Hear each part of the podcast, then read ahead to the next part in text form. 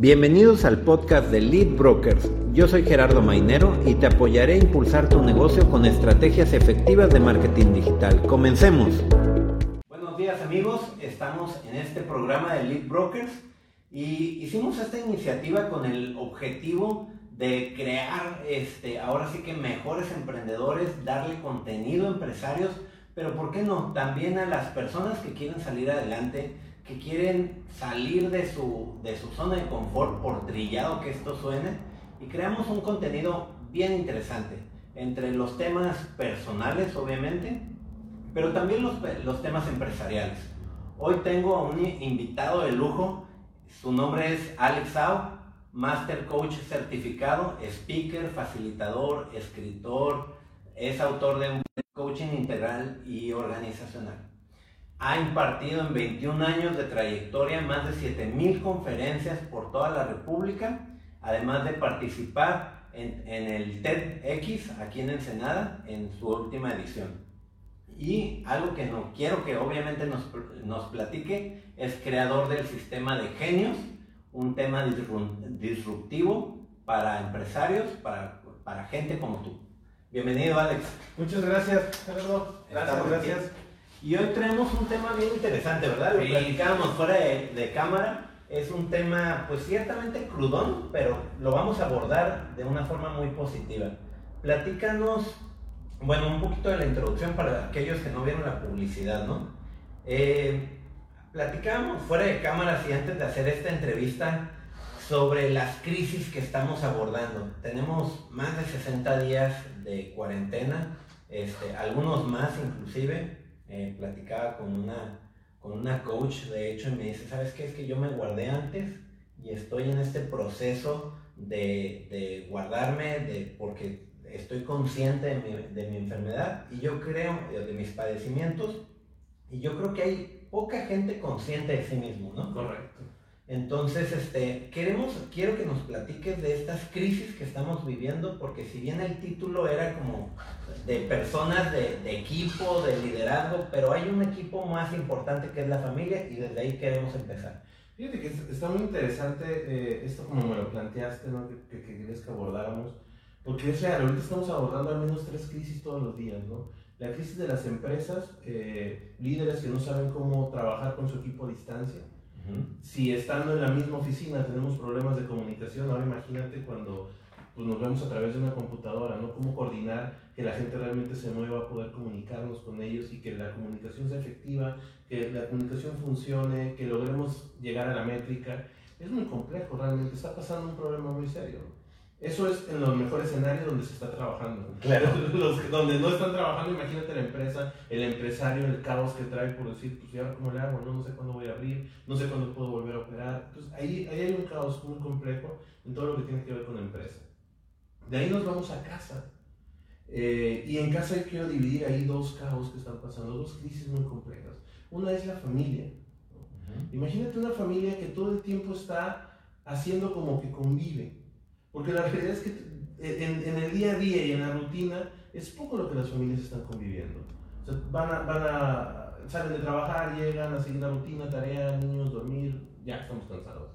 Llega el fin de semana y uno sí se han percatado, pero es muy curioso, llega el fin de semana y lejos de establecer una comunicación profunda en la familia, pues vamos al cine, ¿no? Claro. ¿Y, ¿Y, dónde está la comunicación en eso? Si estamos viendo una pantalla sí, qué buena onda que hay convivencia, pero realmente no se estrecha la comunicación, no hay un vínculo profundo. Y de repente viene esto, todos en la casa metidos. Entonces imagínate ahora qué hacemos, ahora nos vamos a conocer realmente. Y, y, empieza un problema muy serio de convivencia en la casa. Eh, a los primeros días, pues qué padre, unas vacaciones, ¿no? El confinamiento me sirve para estar de vacaciones con mi familia. Pero a la vuelta de una, dos, tres, cuatro semanas, ve el caos que está pasando. La gente se empieza a poner más neurótica cada día, ¿no? ¿Qué hago con mi familia? No sé cómo hablar con ellos, no sé cómo convivir con ellos. Claro. Y de ahí viene una tercera, que es la persona. Sí. Pero además, esa crisis que comentas es en el escenario light de las personas que pueden quedarse en una cuarentena pseudo tranquilos, ¿no? Sí, sí. Porque luego llega una, una crisis familiar con la persona que llega a su casa y, dijo, y dice, yo no generé para comer. Correcto. No, no, no. Eh, los escenarios están bien complicados, ¿no? Los escenarios están bien complicados porque se habla de, de la gente confinada, la gente que está en sus casas, y, y, a veces nada más vemos esta parte, ¿no? El cuate que está estresado porque está ahí encerrado, pero también está la otra donde esta persona o estas personas dicen, no tengo para comer, no tengo para llevarle a mis hijos. O ahorita tengo, pero no sé mañana. Y esa ansiedad los, los está volviendo locos. Realmente es muy complicado decir, bueno, ahorita sí tengo una lana porque me, me adelantaron un mes, porque me pagaron, pero yo no sé qué voy a hacer el siguiente mes. Entonces ¿Cómo alimento a mis hijos? Yo lo he escuchado muchísimas veces. No sé qué va a pasar con mi familia para la próxima semana. Y, y, y una ansiedad de no puedo dormir. 3 de la mañana y están despiertos porque no saben qué hacer. Porque tampoco pueden salir a trabajar. Entonces, imagínate, tenemos una crisis personal, cada individuo enfrentándose a sí mismo, enfrentándose a, a este aislamiento. Tenemos la crisis de la familia y tenemos la crisis en las empresas. Y como sociedad yo creo que hay una crisis también, desde el, vernos juzgados, etiquetados, desde ya no puedo estornudar en público porque estaba mal, ¿no? Este, no, no, no, eh, es, es un miedo a volver a ser parte de la sociedad. Claro, de hecho yo el otro día tosí en el banco y todo me a ver, ¿no? que hice mal, ¿no? Sí, claro. Y, y, dices, saludo, no saludo, ¿cómo saludo? Eh, como sociedad de verdad empezamos a, tener esta, esta barrera y, bueno, lejos de ver al ser humano como un ser biológico, si lo vemos desde la perspectiva social, pues no estamos hechos para el aislamiento. Entonces esa parte empieza a volver loca a la gente. Entonces me tengo que aislar, ¿no? puedo convivir, compartir con el otro, no, no tengo esta capacidad de hacer contacto con otros. Entonces, creo que todo esto está generando una crisis muy, muy severa. Ok, y bueno, en la parte de, en tu experiencia, en lo que estás consultando, conviviendo con la gente, trabajas mucho en el tema de los equipos. Eh, ¿qué, ¿qué, has visto que las personas realmente, digo, el Zoom ya es el postre del pastel, ¿no? Es así como que otra, otra reunión y ahí va, y ahí va. Pero como equipo realmente, este, ¿qué estamos logrando? ¿Qué no estamos logrando? Es, en, nuestros equipos profesionales, en el sentido de que estamos hablando de la persona que no durmió, ¿no? Y de repente se tiene que levantar a las ocho y media, estar lúcido y que las metas y la comunicación y que las demás personas tampoco están llegando a, a, trabajar realmente lo que debe de hacer. ¿Qué le dirías a estas personas que son líderes en su trabajo y que tienen que sacar resultados, ¿no? Sean dueños o sean un subalterno, pues con cierta responsabilidad. Yo creo que esto, Gerardo, vino a aflorar una crisis que ya estaba implotada desde hace mucho tiempo. La ausencia de los líderes en una perspectiva humana en las empresas.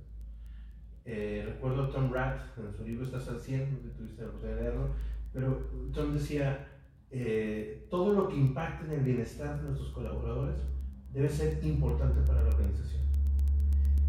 Pero si tú te vas a la gran mayoría de las empresas, te vas a dar cuenta que eso ni siquiera existe. El líder dice, yo tú trabajas para mí de tal hora a tal hora y aquí vienes y trabajas. ¿no? Y, y eso estar atrás de ellos en un liderazgo muy cavernícola, le llamaría yo. Sí.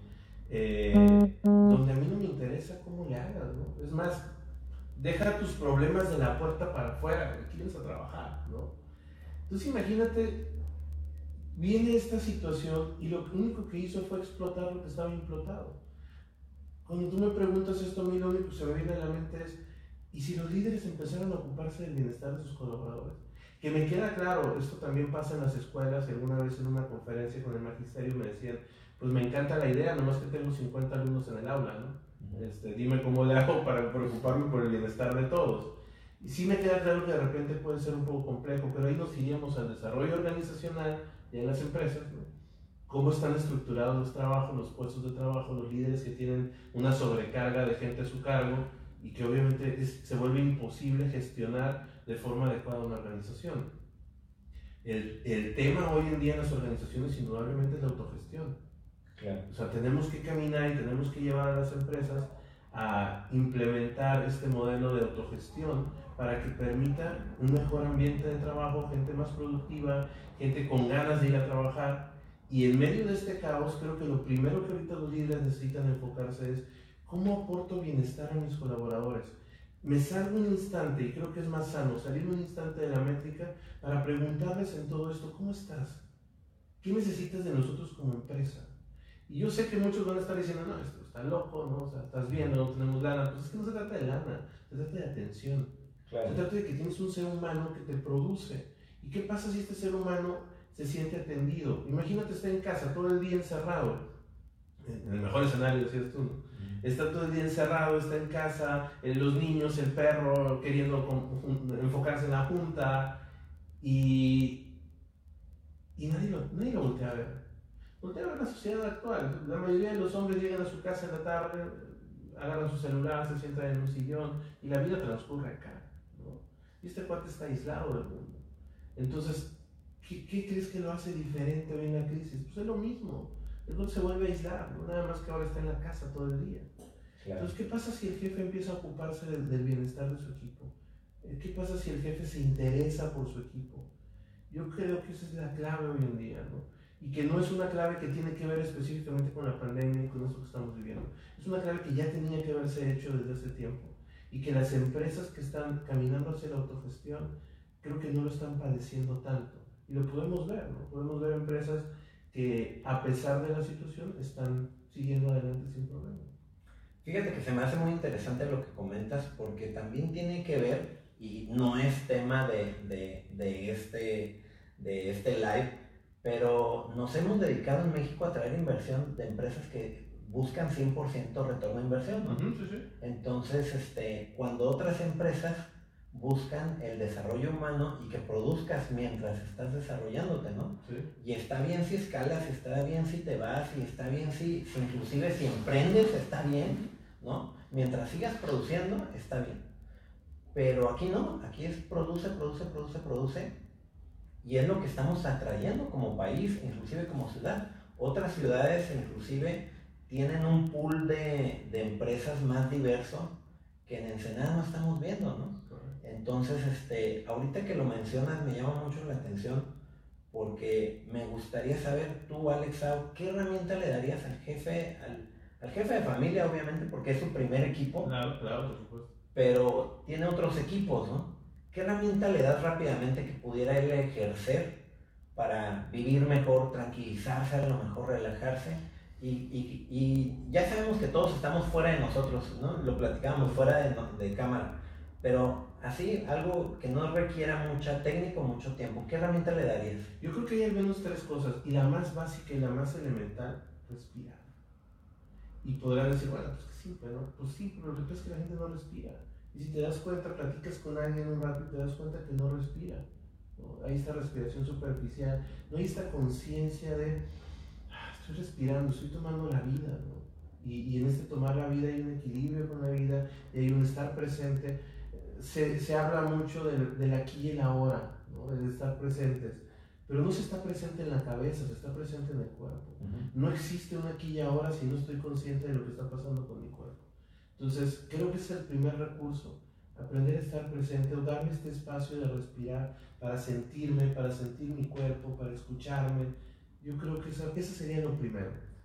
¿Hay un estilo para respirar?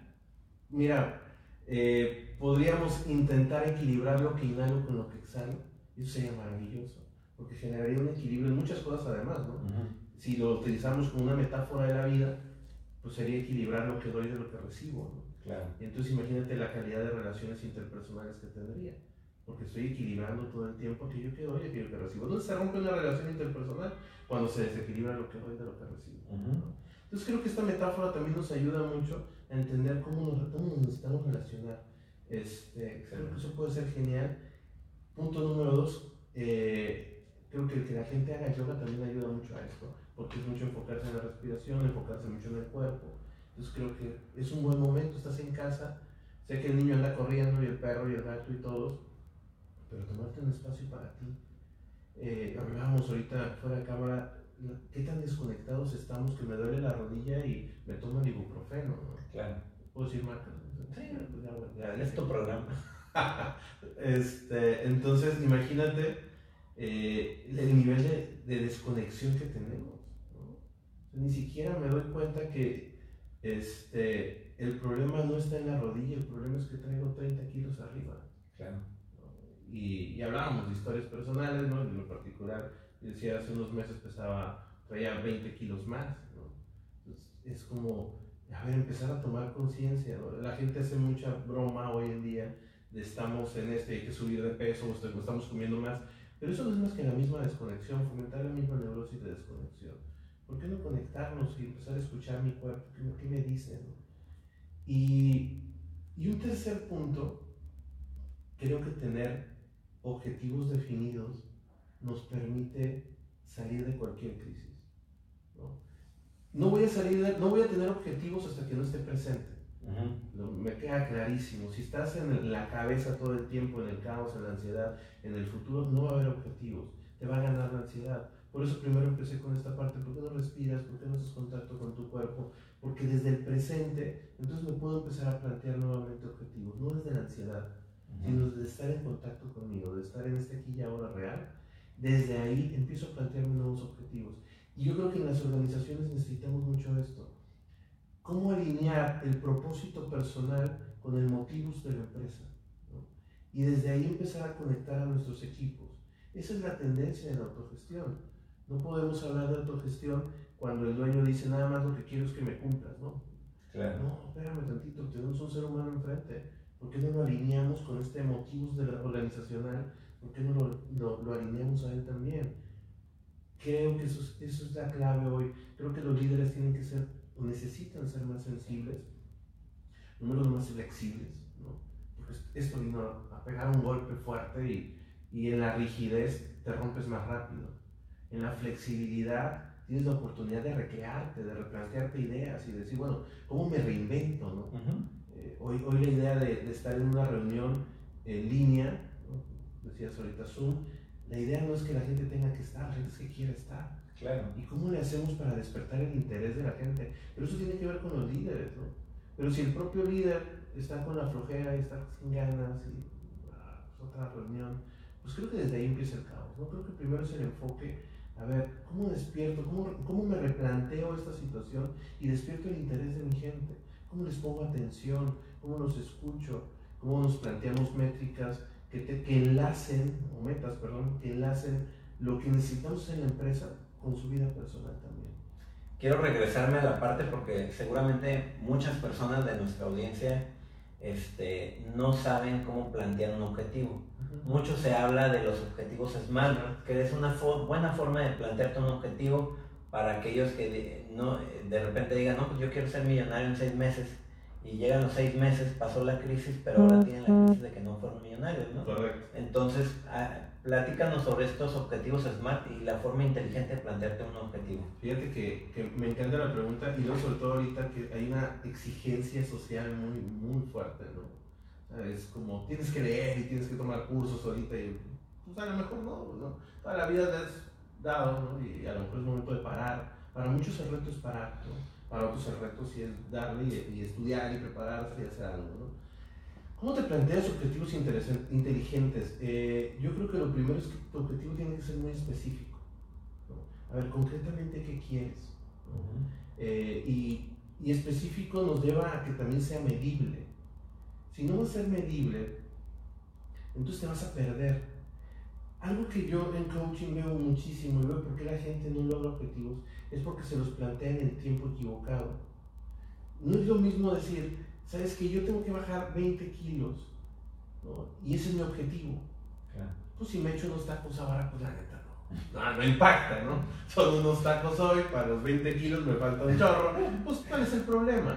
Pero ¿qué pasa si el objetivo es hoy comer saludable? Claro. ¿no? Entonces, esa para mí es una meta, más que seguir todo el método SMART, es, esto para mí es una meta inteligente. Cuando empezamos a cortar las metas y las hacemos a diario ¿Por qué? Porque la meta es como un faro. Mientras más cerca está el faro, más claridad tengo a dónde tengo que ir. Exactamente. ¿no? Entonces me da luz y digo, va, así se puede.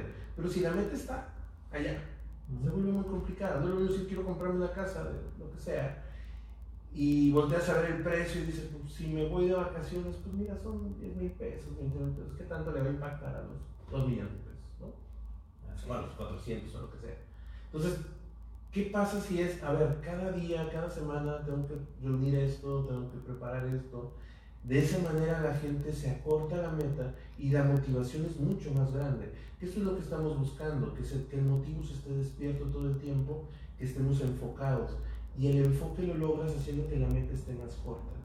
Entonces, eh, no se trata de qué voy a hacer cuando termine la crisis. ¿Qué estoy haciendo hoy para cuando termine la crisis? Esa sería la pregunta. ¿no? Quiero lograr cuando termine la crisis esta, cuando podamos salir, quiero lograr esto, esto y esto. Ok, perfecto. ¿Qué estás haciendo hoy? ¿Y qué vas a hacer en los 10, 20, 30 días que nos faltan? ¿no? O los que nos vayan a pasar. ¿Qué estás haciendo? ¿Cómo estás construyendo tu día a día? Ah, me levanto tal hora, este, mi objetivo hoy nada más es levantarme a esta hora. Empecemos con algo pequeño, ¿no? No te vayas tan grande. En el hoy, ¿no? En el hoy, en el aquí y la ahora. A ver, oye, si todos los días me estoy levantando tarde porque no me puedo dormir, porque me desvelo, y si empezamos por levantarte un día temprano, a ver qué sucede contigo, como único objetivo. Entonces empiezas a darte cuenta que se restablece la autocreencia, empiezo a confiar nuevamente en mí, porque me veo que soy capaz, ¿no? me veo que soy capaz de lograr algo, eh, de haber perdido ya la confianza en mí. La mayoría de la gente cuando llega al coaching ya no creen en ellos. O sea, realmente van y tocan la puerta porque están esperando que alguien los ayude a lograr algo que no han logrado por sí solos y que eso los ha llevado a perder su autocreencia. Ellos no confían en que pueden lograrlo. Y el trabajo más grande del coach hoy en día creo que tiene que ver con ayudarlos a que aprendan a aprender de ellos. Entonces, para mí tiene que ver con esto. Fíjate que no estaba entre mis preguntas, pero creo que hay una audiencia importante en redes sociales que inclusive nos va a ver. Los millennials tienen todo a la mano. Cursos gratis, cursos por 100 pesos, este, todo, todos los contenidos que jamás nadie ha tenido, lo tienen a la mano y lo más importante, ellos saben usar la herramienta. Porque hay otras generaciones que no la saben usar. Pero sin embargo, hay muchos millennials que viven muy frustrados. ¿no? ¿Qué les dirías a ellos? Que se frustren más para que aprendan a manejarlo. Lo que pasa es que el millennial, por, por definición propia, si vemos la psicodinámica familiar del millennial, te das cuenta que es alguien que creció sin tolerancia a la frustración. O sea, el niño que los papás salieron a trabajar y llegaban en la noche para compensar su ausencia con el Thundercat, con la Tortuga Ninja y con la Barbie. Entonces, el millennial aprende implícitamente a estirar la mano, decir, si sufro, me debes algo, ¿no? ¿Y qué pasa cuando ese me debes algo no es cumplido? ¿no? Entonces no, no sé qué hacer. Y yo creo que el desarrollo de la tolerancia a la frustración es un desarrollo de inteligencia emocional. Creo que hoy el tema, y además no lo digo yo, el Foro Mundial de Economía lo ha dicho en los últimos 4 o 5 años, que las, dentro de las 10 competencias para que tengas éxito 2020, 2021, 2022, hasta 2026, la idea es desarrollar la inteligencia emocional. O sea, mientras del 2016 para atrás había 10 competencias técnicas, hoy son soft skills.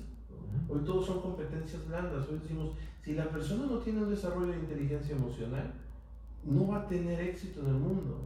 O sea, no se va a poder desarrollar exitosamente en un trabajo.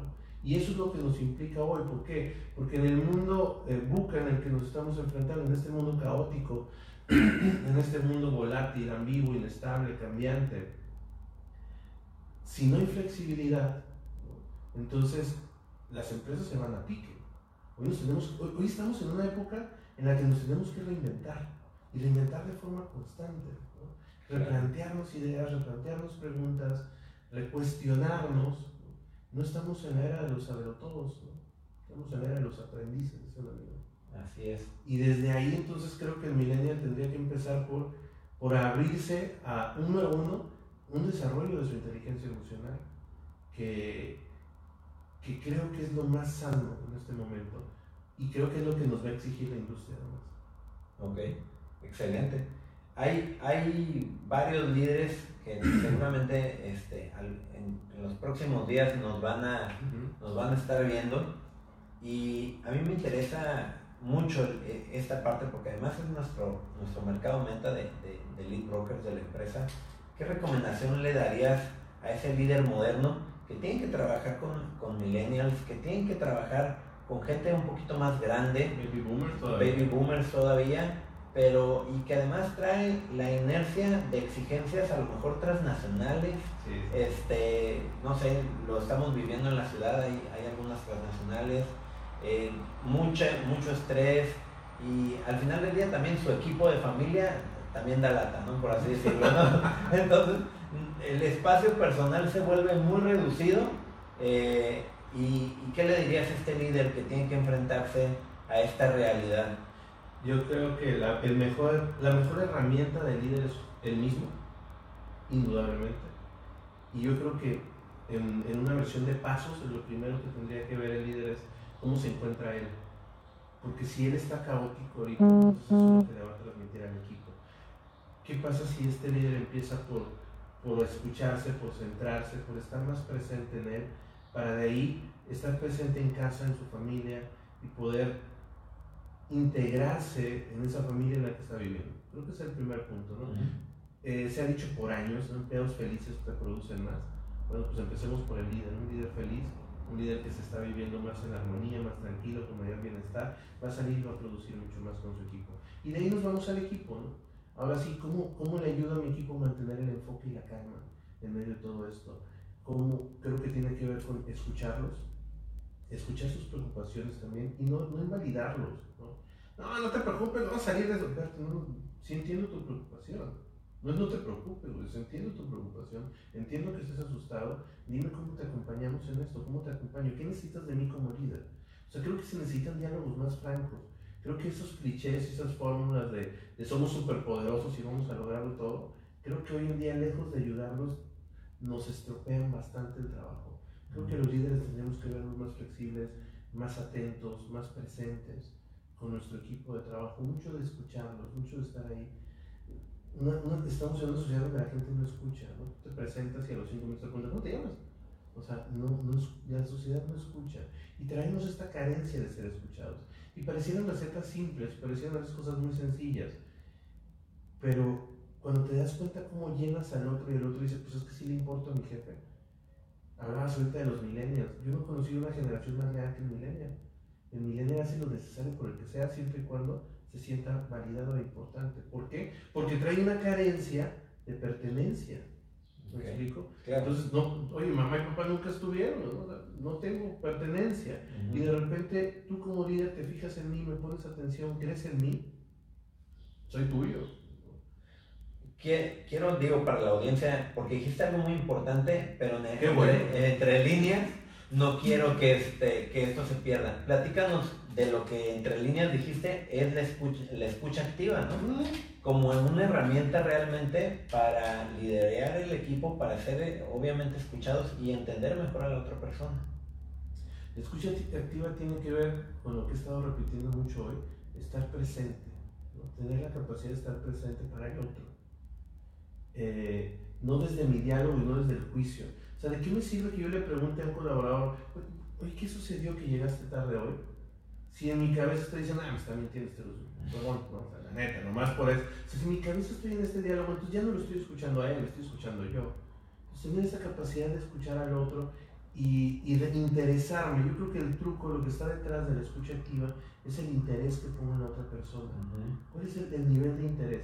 Ya de ahí viene la técnica que es este escucha, te pregunto, te reflejo, me vuelves a preguntar, me, contestas y te reflejo para ver si escuché lo adecuado.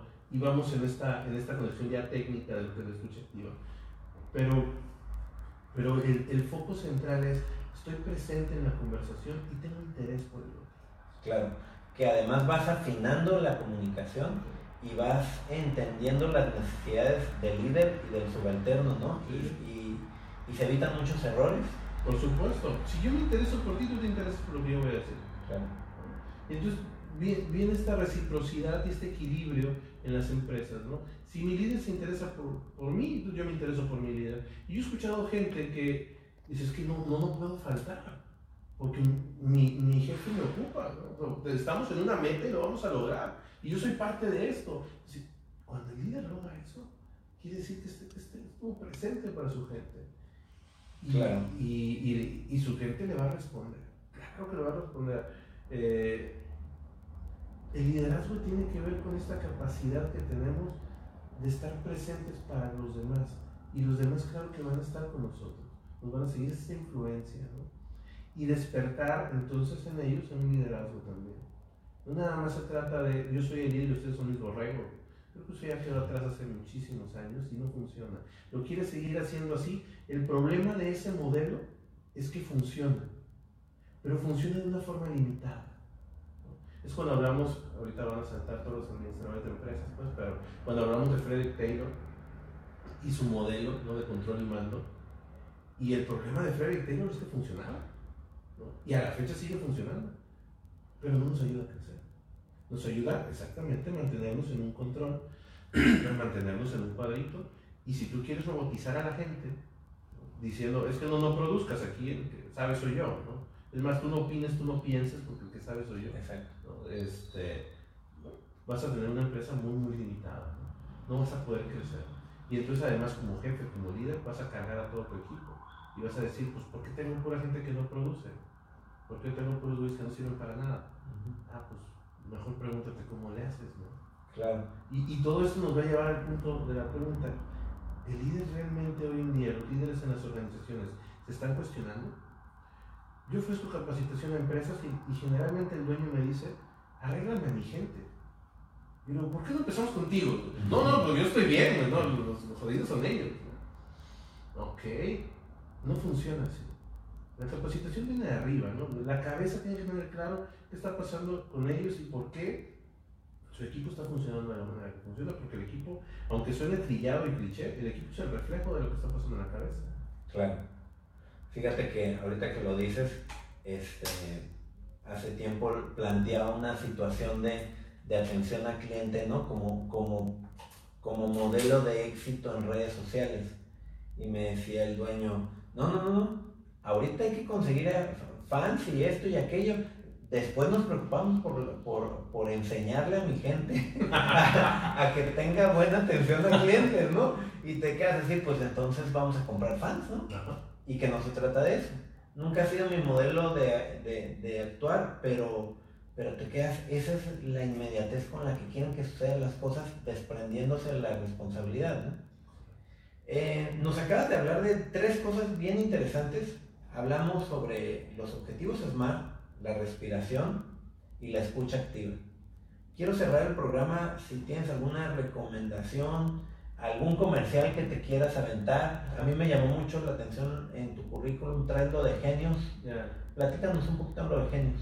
Genios es un sistema creado por mí a través de un equipo donde a través de herramientas creativas, ya alguna vez te tocó ver cosas que invento y hago y demás, este, ayudamos a la gente a despertar la creatividad, la creatividad para la vida y los negocios. La creatividad no nada más es exclusiva de los artistas, pues este, y alguna vez les decía, ¿no? Imagínate que vas al centro de Ensenada, ¿no? Tienes que entrar al baño de repente, entras al baño, te das cuenta que no hay papel, ¿con qué te limpias? Con creatividad, ¿no? Entonces, la creatividad se aplica para todo, ¿no? Y en todo momento. Genios no es otra cosa más que modelar las conductas de creatividad de los genios de la humanidad y entender cómo se despierta esta naturaleza creativa, sin necesariamente meter, ¿no? sino más bien Genius es una metodología que permite trabajar de adentro hacia afuera, no, de afuera hacia adentro. No es la idea de estar metiendo cosas al otro, sino permitir que el otro saque. Y, y, desde ahí despertamos esta naturaleza creativa. Y la verdad es un programa que está muy padre. Vamos a hacerlo en línea próximamente. Todavía no tengo la fecha, pero vamos a hacer en línea una prueba primero para que la gente lo empiece a conocer. Porque es un sistema nuevo. Este, viene de uno anterior que había hecho ya hace muchos años y ahora lo retocamos, le metimos nuevas herramientas y le cambiamos un poquito el nombre. Creo que quedó muy, muy padre el concepto. Estoy vibrando muy padre con eso porque creo que vamos a ayudar a muchísima gente a mejorar su calidad de vida, ¿no? Porque la creatividad tiene que ver con eso, con tener una mejor calidad de vida. Ahorita lo que vamos a hacer próximamente, el próximo 4 de junio, iniciamos un diplomado de habilidades gerenciales y autogestión en línea también, son dos jueves al mes, y es trabajar con líderes, ¿no? que entiendan cuáles son las nuevas tendencias, hacia dónde va el liderazgo. Que ya no podemos seguir con este liderazgo cavernícola tratando a la gente como si fueran animales, tratando a la gente como si fueran máquinas. Claro. que la rentabilidad importa y claro que nos interesa la productividad, pero no podemos tratar al humano como si no fuera humano. Entonces la tendencia del diplomado no es otra cosa más que entender qué funciona y qué no funciona.